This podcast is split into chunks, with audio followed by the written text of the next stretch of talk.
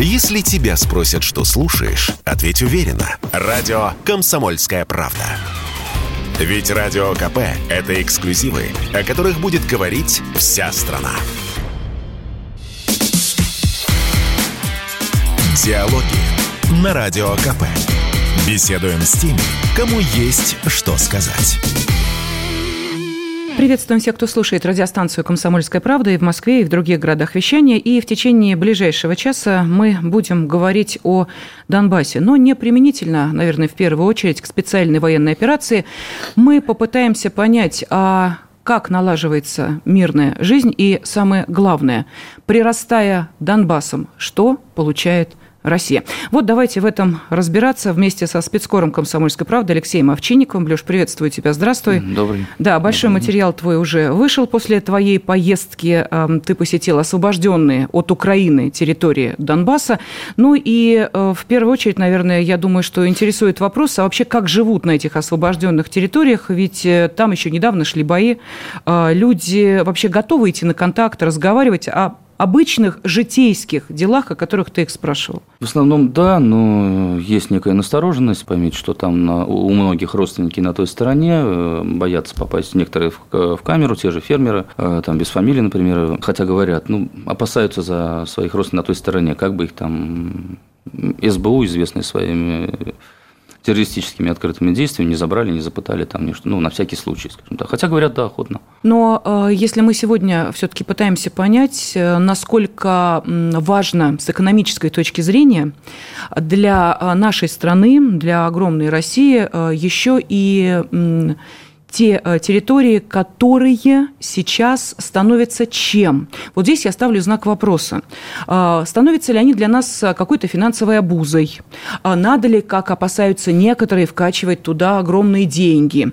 А, или здесь, ну уж простите меня, наверное, за такой вопрос с экономической точки зрения, прибыли больше, чем затрат? Как ты считаешь? Вот сходу, наверное, нельзя ответить на этот вопрос. Э, дело в том, что очень многие районы освобожденные, это сельскохозяйственные территории, которые в дальнейшем могут принести, э, они при Украине приносили хорошие прибыли, кормили, э, был экспорт и так далее.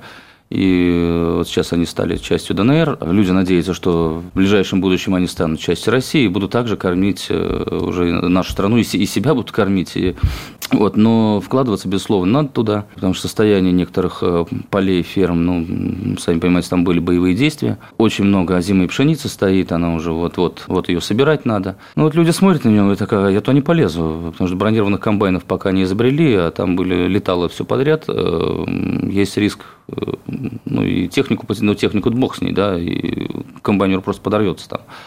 А как там лазить с миноискателем, искать эти мины вот, вот в этой высокой э, пшеничке, не совсем ясно, тем более саперы, они сейчас в основном все силы, я видел, как они работают, но в основном города расчищают, поселки, там, где непосредственно вот люди живут и работают заводы, то есть их тоже не хватает, видимо, придет очередь потом попозже до этих полей.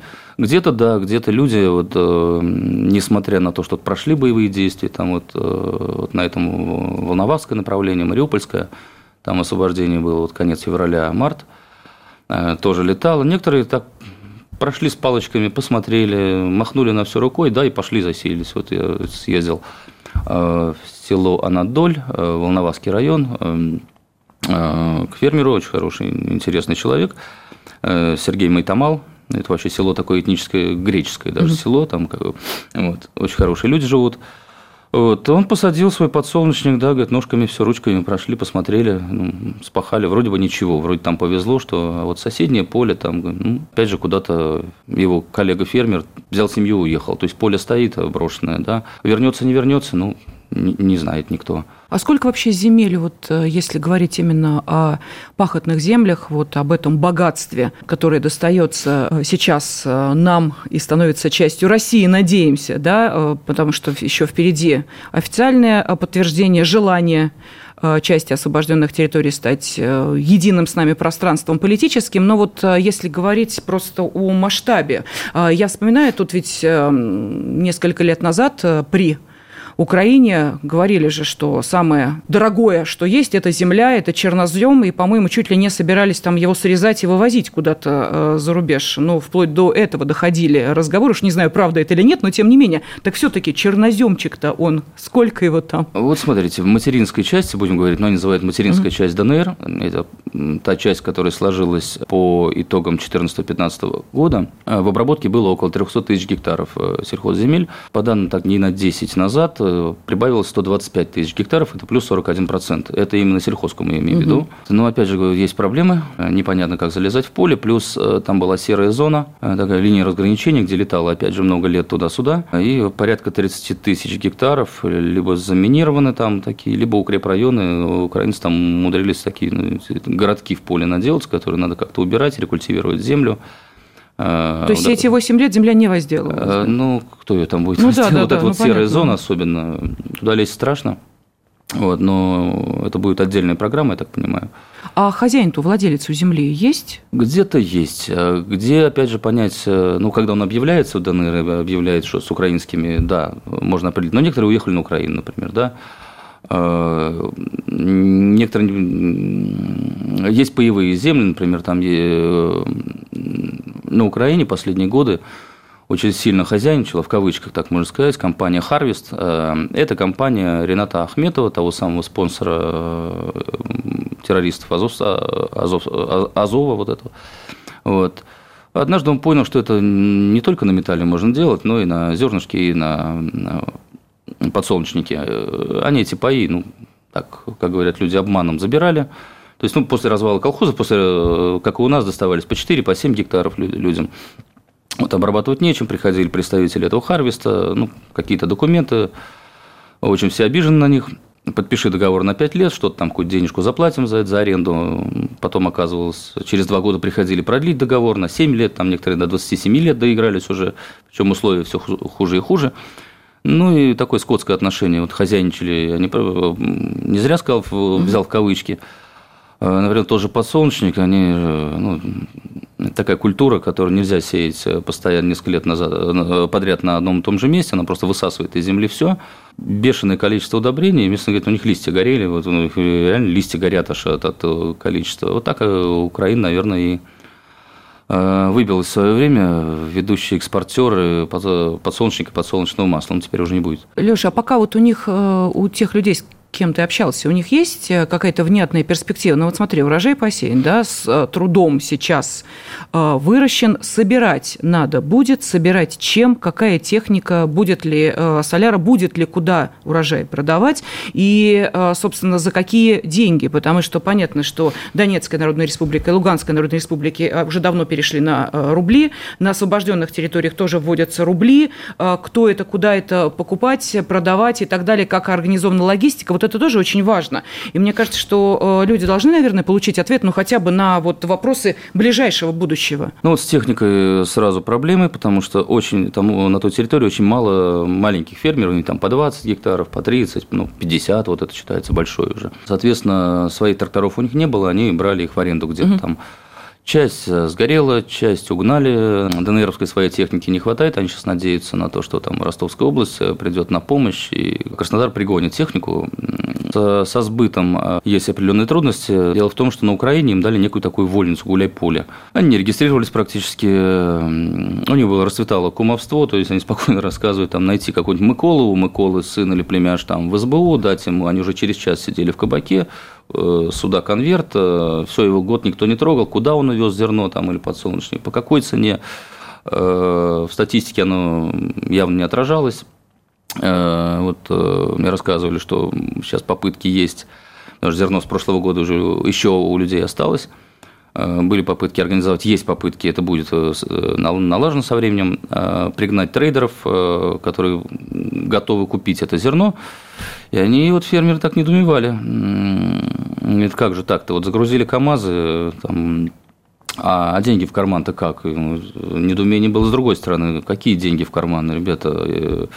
Э, э, идет упорядочение, сначала регистрируйтесь, потом заводите счет в банке, мы перегоняем деньги туда, угу. и вот э, ты пользуешься своими деньгами ты часть туда отдашь в виде налогов, ну, пока еще, но это на будущее да, планируется вести, но учти, что многое тебе вернется в виде субсидий, когда ты будешь э, официально зарегистрирован. Э, сейчас программы опять ДНРовские прорабатываются, и в том числе для освобожденных территорий. Э, очень много программ будет для животноводства. Вот я с удивлением узнал, что на той территории украинской еще э, животноводство ну, так злонамеренно губилось. Это вот принцип глобализации, дружбы э, в кавычках э, с Евросоюзом. Ну, суть простая. Ребят, вы нам пригоните подсолнечник и пшеничку – Э, свинками, коровками не занимайтесь, мы вам пригоним это мясо из Польши. Угу. А зато пшеничку мы купим у вас по нормальной цене, там по 300, 320 долларов. Э, это экспортная цена, и причем экспортная цена была приравна к внутренней цене.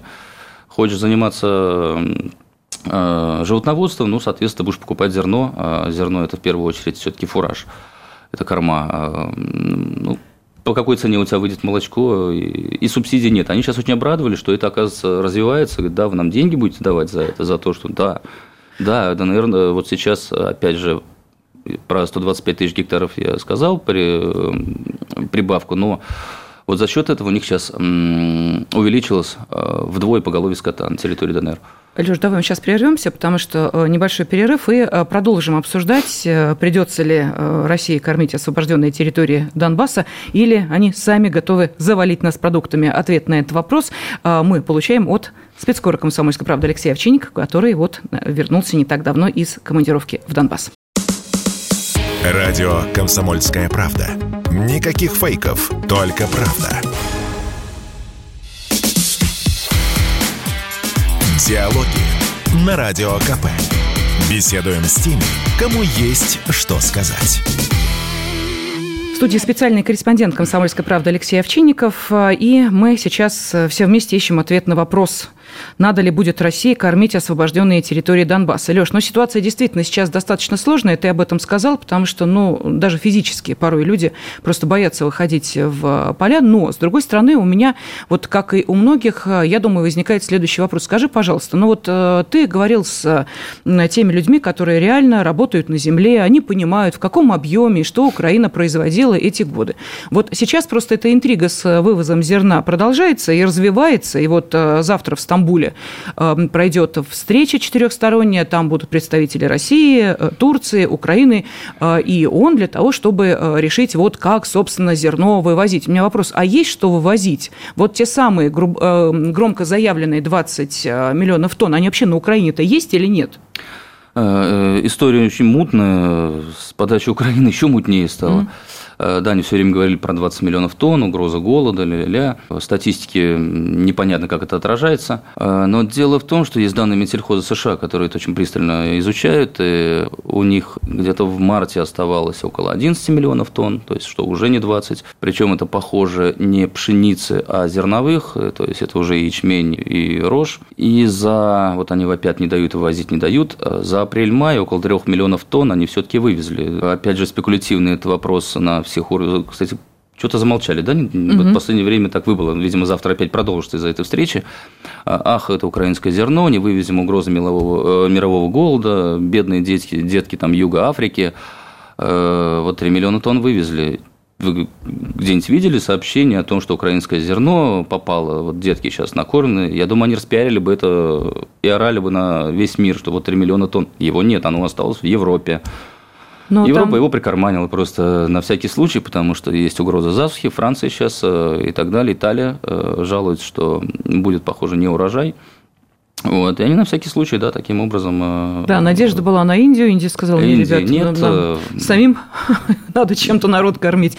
А, кстати, по поводу вывоза зерна, там же ну, очень интересная картинка прослеживается, такая прям картина маслом. Э, после того, как мы официально сказали, что мы контролируем остров Змеиный, но находиться там наши военные больше не будут, Украине же теперь нечем прикрываться. Ну, бери да разминируй акваторию, собственно, пожалуйста, ничто же тебе не угрожает. И тут, если ты заметил, буквально на днях комментарий одного из весьма там высоких украинских чинов, который говорит, нет, мы, собственно, разминируем планировать-то не можем, и не знаем, как это делать, и, наверное, лет пять еще знать не будем. А зачем? Им это интересно. Им это, да, им это забавно. Вот теперь э, будем смотреть, э, как они дальнейшее эм, объяснение будут находить, почему, собственно, вот то самое зерно в кавычках они вывести не могут. Ну ладно, давай вернемся к тому зерну, которое, собственно, растет на полях, и эм, урожай, который будет э, собираться, ты упомянул Ахметова.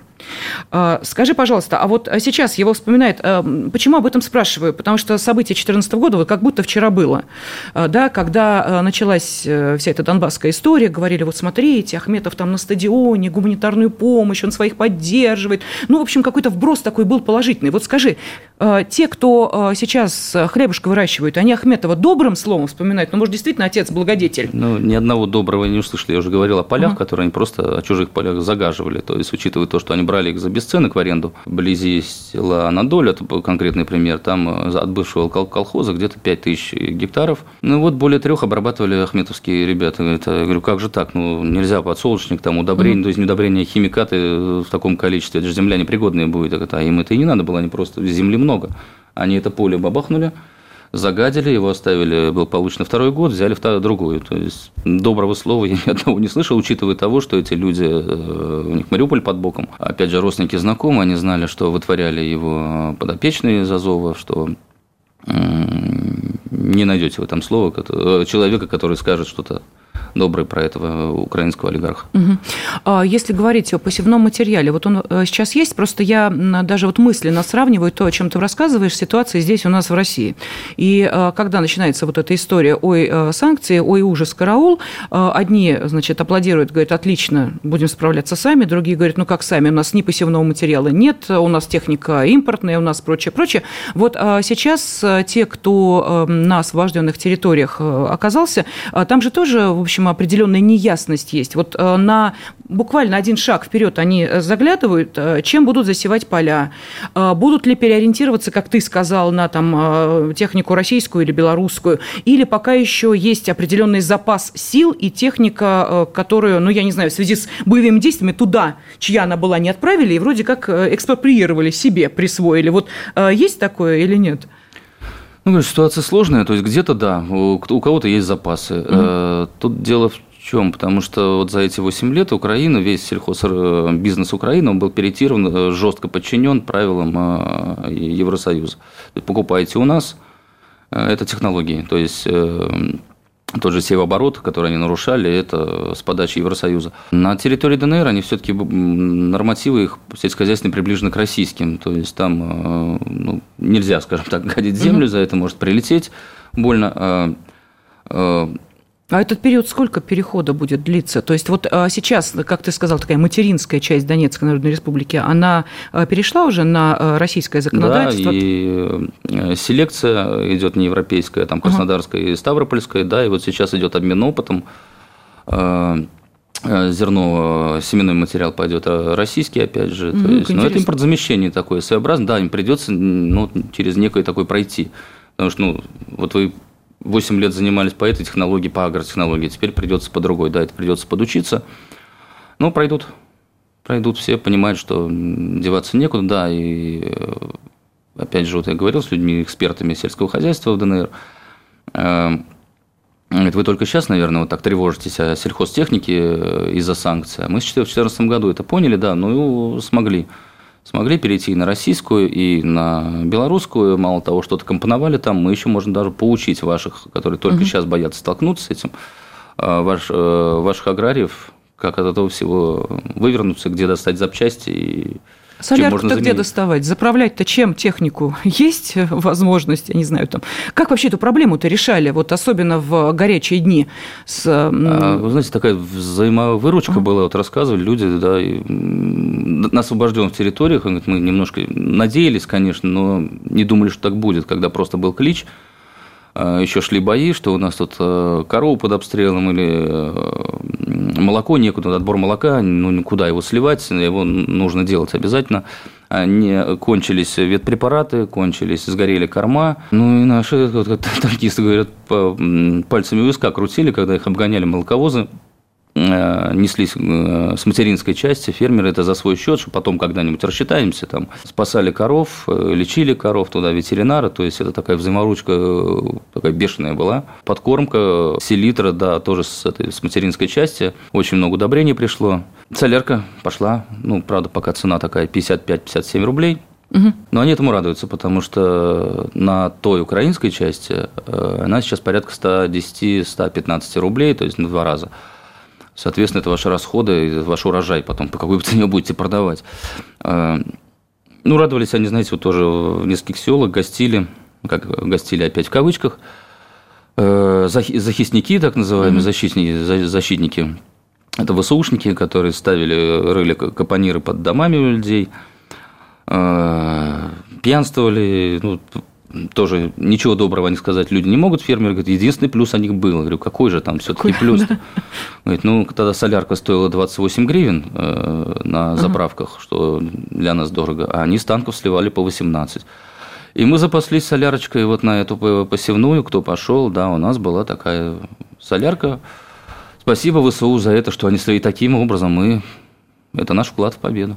Леш, но ведь э, фермер один поле, э, ну, или аграрий поле не возделывает, э, ферму один не ведет, люди-то не разбежались, но... Есть, есть такая да? проблема, к сожалению.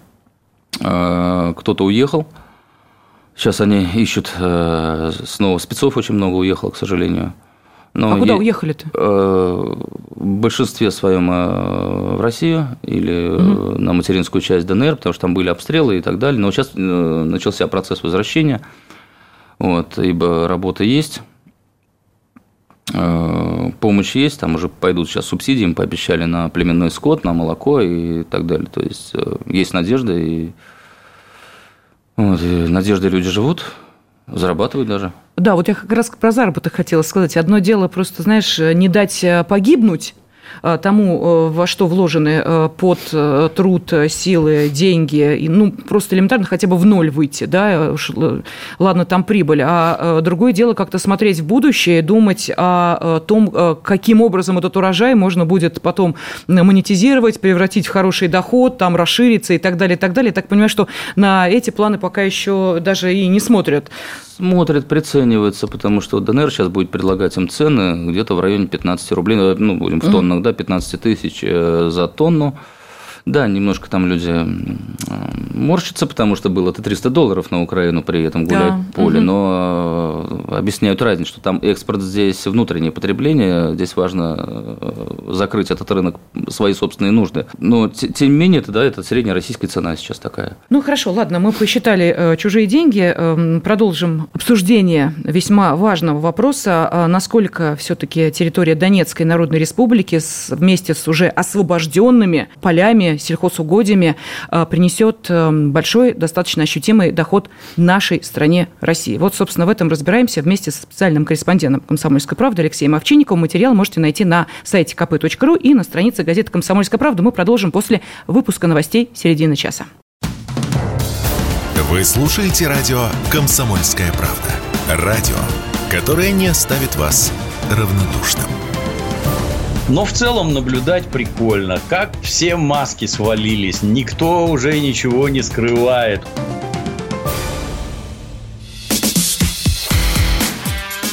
Диалоги на Радио КП.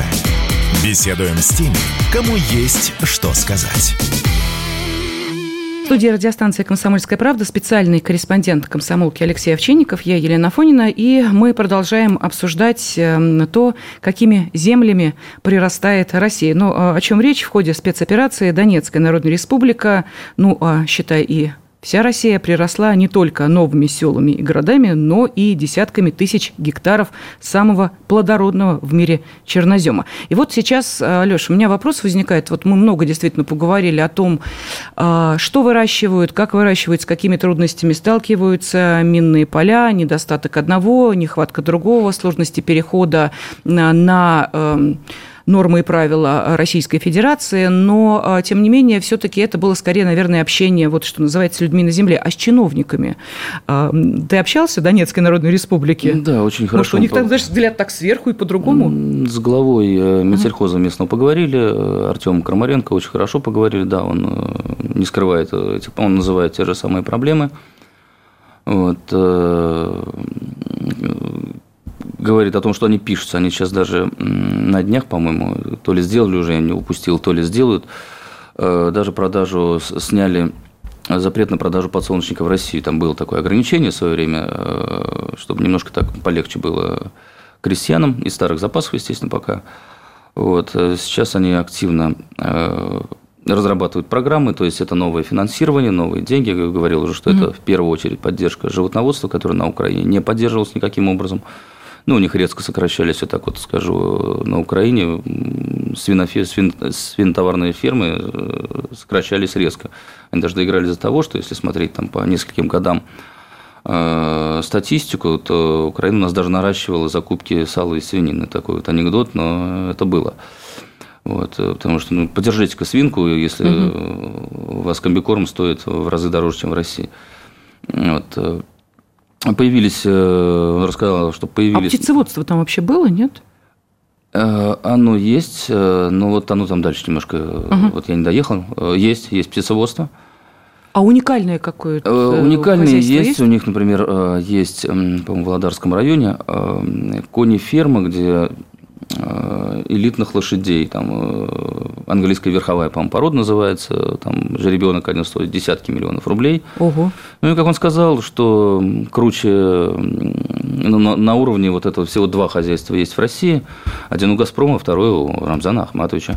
Вот. И вот эти ребята, они собираются своих скаковых лошадей э, в этом году представить в Краснодаре, там будут какие-то соревнования, и выиграть какой-то главный кубок. То есть они готовы соревноваться за это. Есть уникальные э, роботизированные фермы, э, действительно уникальные, они для России уникальные, где корова сама доится, когда хочет, то есть не надо там по расписанию, сама кушает, ты там э, побывал, нет? Или просто нет, не тебе успел рассказывали? Доехать, к сожалению. Вот этот министр рассказывал, да, что они есть э, что, естественно, сейчас они получили список, чего им не хватает, и будут пытаться... Слушай, как это все удалось сохранить? Или там э, не было вот в тех местах, о которых ты говоришь, интенсивных где-то было, где-то действий? не да? было. Ну, есть фермы, например, ну, там, где из полутысячи голов, ну, осталось там 200 коров, то есть они попали в разгар, там, то есть, ну, к сожалению. Где-то умудрялись люди загонять в посадки коров, угонять там, да, там, что спасали там. Ну, где-то просто мимо прошли и как-то взяли где-то украинцы не задерживались, например, быстро отступили. Слушай, а, Леша, а вот э, у людей уже прошел вот этот страх, э, только нас не бросаете, вот это вот ключевая фраза, которая... Да, они уже требуют паспорта, и меня а, замучили, все, да? когда здесь будут раздавать паспорта. Я говорю, ну вот ДНРовский, пожалуйста, уже можете ехать, Донецк, там это, да, мы хотим, все. Но Все судя вот это... по тому, что эта неделя началась э, с того, что президент э, подписал указ о том, что теперь вне зависимости от э, того, где именно постоянно проживают граждане Украины, в Донецкой, Луганской народных республиках или на других территориях Украины, они могут получить по упрощенке гражданство Российской Федерации. Так что я думаю, что для них теперь этот да, ответ это, абсолютный. Это, это, это очень важно. важное очень для них. Скажи, а ты в Брунике там передвигался или уже нет? Там, или там нет себя уже боев, там да? все хорошо. Ну, только в поля как бы аккуратнее надо заходить. Вот вблизи Анадоли, например, э, встретил, видел такое только на картинке. Огромное поле до горизонта мака. Когда-то его там возделывали, это пищевой мак был. Э, теперь это, говорят, самосев, но даже водитель побоялся туда заходить, потому что никто не знает, что там лежит внизу, и подлететь можно очень так. Но мак очень красивый. Такой, что с ним делать, опять же, видимо, выжигать будут, чтобы... Вот. Ну, это прямо, знаешь, как в фильме «Сталкер». Нужно гаечку бросать для того, чтобы понять, что там дальше можно шаг делать или нет. И вот э, таких территорий, насколько я понимаю, таких, э, где непонятно, с чем можно встретиться, предостаточно. предостаточно. А э, минировали поля? Минировали уходя, минировали все эти 8 лет, и вообще люди-то за этим процессом как-то следили или нет? Им же ну, на этой земле минировали, жить. Минировали подступы. Вот они, например, uh-huh. сидели в селе, да, э, ну, ВСУшников, ВСУшников имею в виду. Uh, конечно. Да, они там дороги минировали, например. Э, там, где могут пройти э, наша техника, например, поля, да, вот где-то было такое. Где-то просто выставляли такие заслоны огневые, ну, там, то ли мины не завезли, то ли это. Ну, остальное, говорят, побочные такие не разорвавшиеся боеприпасы. Э, особенно там кассетный боеприпас, который там одна взрывается, вторая нет, а где-то там лежит в траве. Вот. Ну, что-то там прошлись, где можно, но большая работа еще будет Скажи, вот эти населенные пункты, где ты побывал, э, маленькие там или не очень маленькие, чуть побольше, э, там в основном э, люди старшего и пожилого возраста или молодежь и дети тоже есть? Есть дети, но в основном молодежь все-таки, ну, жить в такой зоне столько лет неопределенности, ну, все-таки поуезжали, не видя перспектив. Но вот сейчас вроде как возвращаются. Потихонечку, кто-то у кого-то есть российское гражданство, уже вот встретил семью, которая вот из этого, этого же села Анадоль, они они, по-моему, еще в начале года уехали в Россию как беженцы. Вот они где-то под Тамбовом уже даже прописались и уже думают там, как бы сесть, но думают тоже, как же это же родина. Здесь тепло, здесь черешня. Не Тамбов, конечно, тамбовская картошка хороша, но черешня тоже, тоже вот не хочется им покидать какое-то обжитое место. Ну вот заговорила о черешне, но черешня же это э, Мелитополь. Мы же с тобой вот говорим про э, Донецкую Народную Республику, но есть же еще и э, Херсон, и Запорожье, ну пусть до конца еще не освобожденные территории, но тем не менее перспектива уже ну, намечается. Это целые региональные такие да. бренды, да, это не только ДНР, мы говорим вообще, если тему, угу. да, как кормили, кормильцы это не только зерно, это и фрукты. Упомянул уже Далин про мелитопольскую черешню знаменитую. Вот практически 8 лет вот этих э, украинцы закрывали, нам, ну, закрывали аграрием, не давали продавать приграничные районы России. Она ехала или сгнивала просто угу. там. Есть, э, опять же, бренд знаменитый э, херсонские арбузы, которые сейчас будут перенаправлены, опять же, сюда. Люди их выращивают. Ну, не надо забывать, опять же, что вот эта вот часть это такая э, овощная житница была. То есть э, в Крыму и даже ну, в советские годы, вплоть до Питера, до Москвы, доезжали первые, первые редиска. Это была не, крымская, не крымская, а именно херсонская. Первые томаты, кабачки, зеленушечка. То есть угу. там очень, да, они заточены на немаленькие хозяйства они заточены на овощеводство. Вот в этом году, когда они хлынули резко в Крым, ну, там даже крымские немножко обиделись, овощевод, потому что они уронили цены резко. Ну, вот так получилось. К радости покупателей, конечно. Вот здесь тоже можно спорить плюсы и минусы, но покупатели радовали, что там огурцы к ним приезжали там по 30 рублей. Вот прям вот только что. Ну, ты знаешь, Леша, я думаю, что спроси любого человека здесь у нас в нашей э, стране, вот вы бы предпочли есть э, огурцы из Польши Э, или из, э, допустим, э, Херсона. Я думаю, ну, тем что... более это ранние огурцы, да, это тепличные, это вот 99% как раз самые, самые, они скажут... ароматные. И редиска, которая вот пахнет, а не вот это вот израильская какая-то невнятная вообще. Красивые только так вот на прилавке. Ну, то есть сельхозпродукция есть, зерновые есть, Э, животноводство будем восстанавливать. Будет восстанавливаться. Э, как у России приоритет животноводства. Нам этого действительно не хватает. Э, это будет распространяться обязательно. Ну и смотрите, какой момент уже заговорили на полном серьезе, такие серьезные люди. Вот об, об этой овощной житнице Запорожская, Херсонская – Э, что не обязательно надо возить все подряд, потому что это надо выстраивать логистику, а фермеры маленькие, то есть, ну, сами понимаете, у него там есть, ну, соберет он там э, газель клубники, он ее до Москвы не довезет, это затраты будут бешеные, она еще потечет по дороге, ему там подешевле, но где-то здесь рядом продать, чтобы не тратиться на горючку, на гостиницы и так далее. То есть э, говорят уже о том, что ну, создание, нужно создавать обязательно с участием государства, сам бизнес, наверное, не потянет.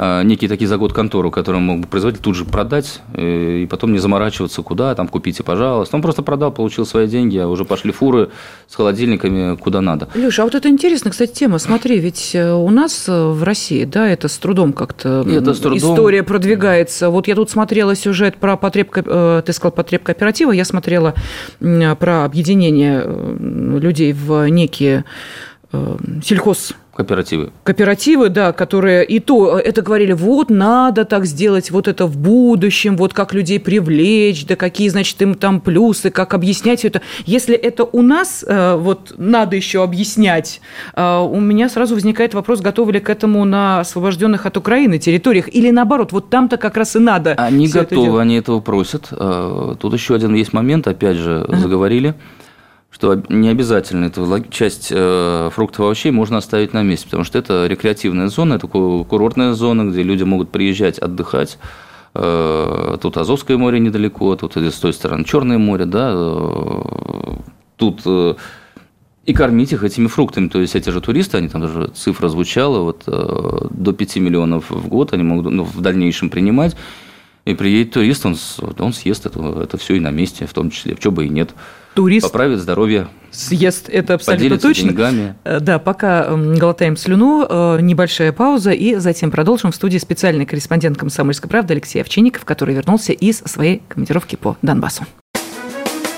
Журналист и политолог Георгий Георгиевич Буфт много чего знает. Он знает, кто виноват. Но знаете, почему инфляция? Американцы много печатают деньги. Вот, они печатают свои доллары зеленые, и вот эта инфляция заражает весь остальной мир. Бофт знает, что делать. А может быть, что-то в парламенте надо поправить? Может быть, туда каких-то допустить партий, которые будут более энергично отстаивать интересы людей? В конце концов, Бофт знает, что спасет человечество. Наличие такого общего врага, как коронавирус, э, человечество никак не сплотило. Мне кажется, что надо повысить планку и дождаться, пока прилетят инопланетяне, тогда, может быть, это человечество сплотится перед лицом общей угрозы. Каждый четверг в 8 часов вечера по московскому времени слушайте программу «Бофт знает».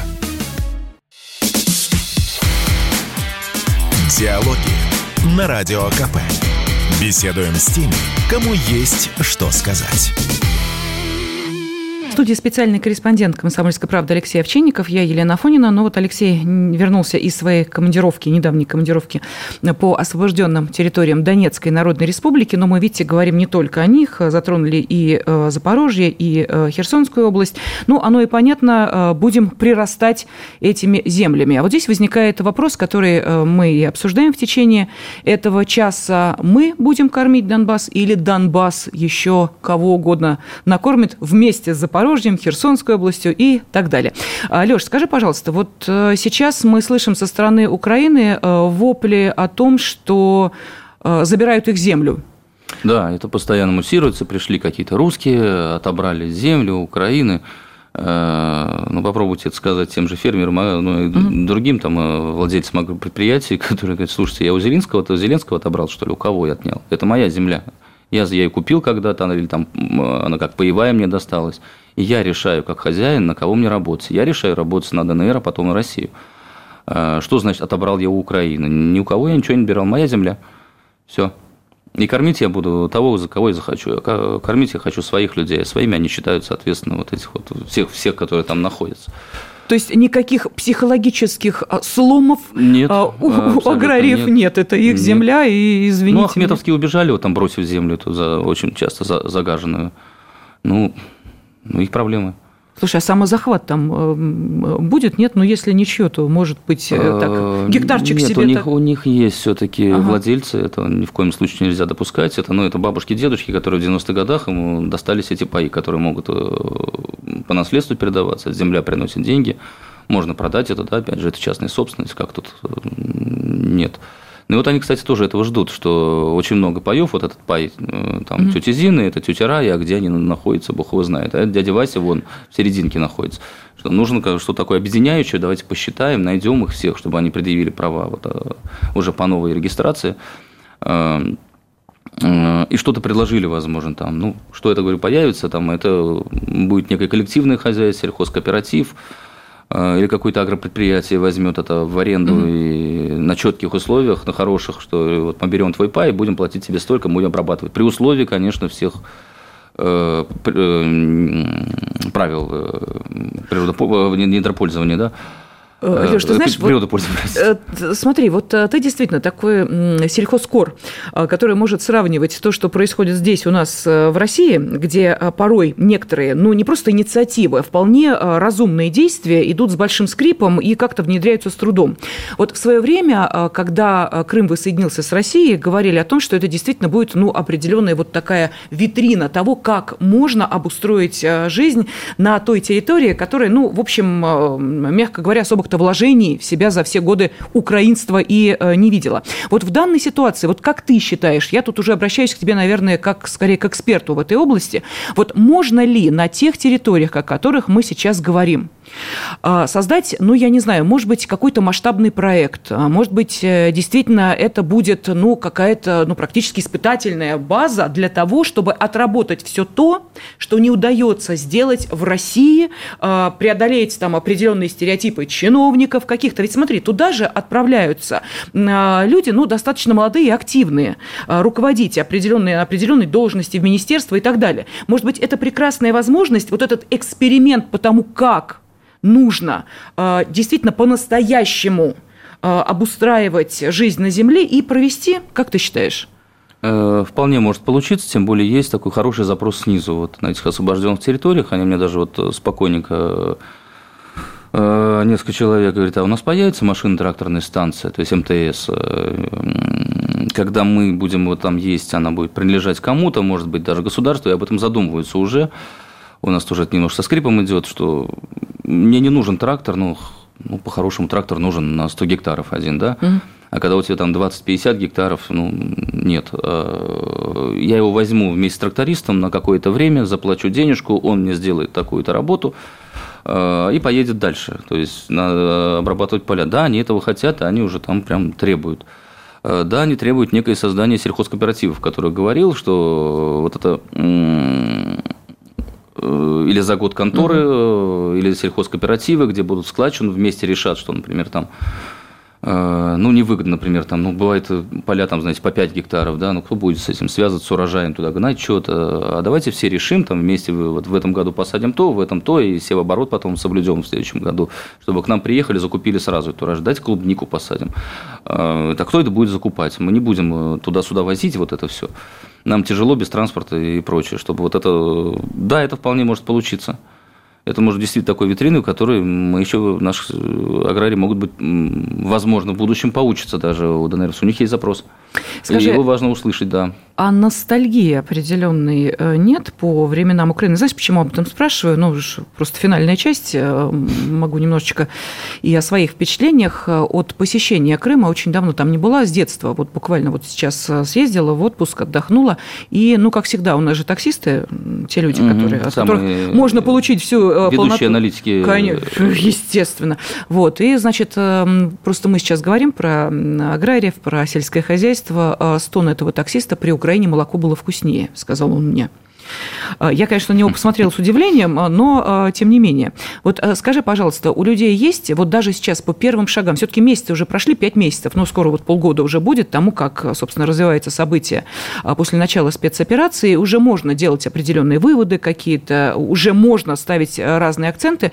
Вот есть, ну, я не знаю, но опять же, с тобой ведь люди общались на как бы условиях анонимности. Же говорим, что нет, вот все-таки Украина, вот Украина, да. Есть. Есть. Угу. Есть такое, да. Почему? Но это не бандеровцы, это, это абсолютно наши люди. А, у них была сложная цепочка, причем цепочка такая, вот как мне рассказывали, говорят, читаем российские законы, они сейчас это все изучают, донеровские законы, когда донеровские приближены к российским. Это что же, регистрироваться надо, что ли? Это что же там налоговый придет? Э, раньше-то было, нашел там, э, там Миколу, у Миколы племянника в СБУ, э, они уже сидели, говорю, через час уже буквально. Ага, да, да, да, да. В кафешечке уже пачка денег, его год никто не трогал, не трогал абсолютно, им было хорошо. Вот поэтому украинство, они скучают, что, ну, хотя, с другой стороны, да, и такую вольницу нашим аграриям, они с удовольствием этим воспользуются, не платить, куда-нибудь вывозить, там, ну, ну все мы люди, что что. Ну, вот, а вот по этой части скучает, по всему остальному нет, а решительно против, радуется, что они вот скоро гражданами России станут, ждут, везде замучили, прямо вплоть до Мариуполя, Мариуполь дергают за рукава, когда референдум, куда идти. Вот.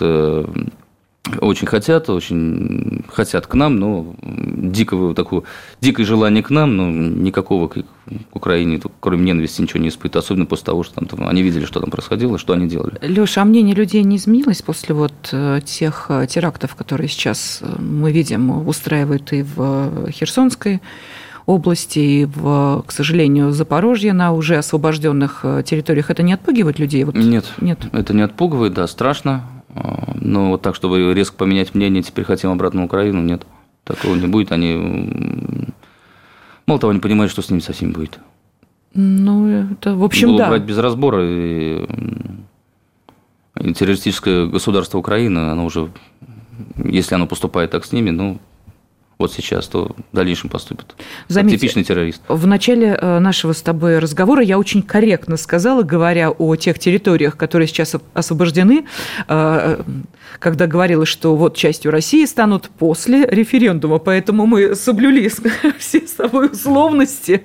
Да. Поэтому, конечно же, говорить э, со стопроцентной уверенностью в том, что вот пройдет референдум и все будет сделано в пользу России, давай, скажем так, с 9-90% уверенностью мы об этом говорим. Но, тем не менее.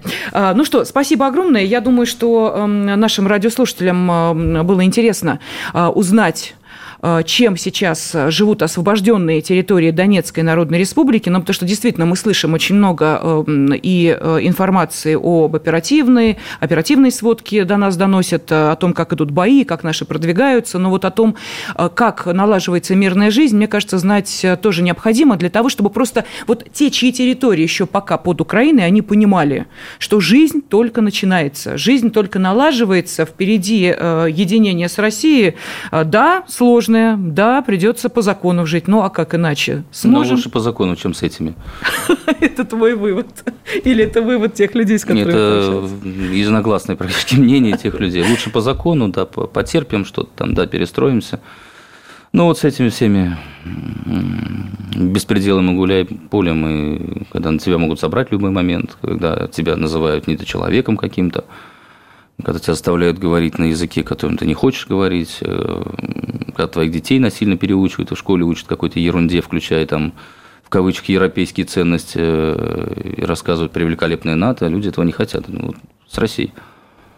Ну что, спасибо огромное. Э, специальный корреспондент «Комсомольской правды» Алексей Овчинников э, был в студии, рассказал о своей командировке в Донбасс, побывал на освобожденных от Украины территориях Донецкой Народной Республики, которые, мы уверены абсолютно, ну вот это выбор народа, станут частью нашей единой великой страны. Ну а если вы хотите оставить комментарий, может быть, о чем-то спросить, прокомментировать э, все, что сейчас слышали, можете зайти, во-первых, на сайт kp.ru, ну или страница газеты «Комсомольская правда», где вышел материал Алексея Овчинникова, Овчинникова. Пожалуйста, комментарии оставляйте. Будет, э, я думаю, интересно узнать и обратную связь. Может быть, кто-то из аграриев и напишет. Тоже неплохо. Спасибо. Алексей Овчинников, Елена Афонина были с вами. Всего доброго.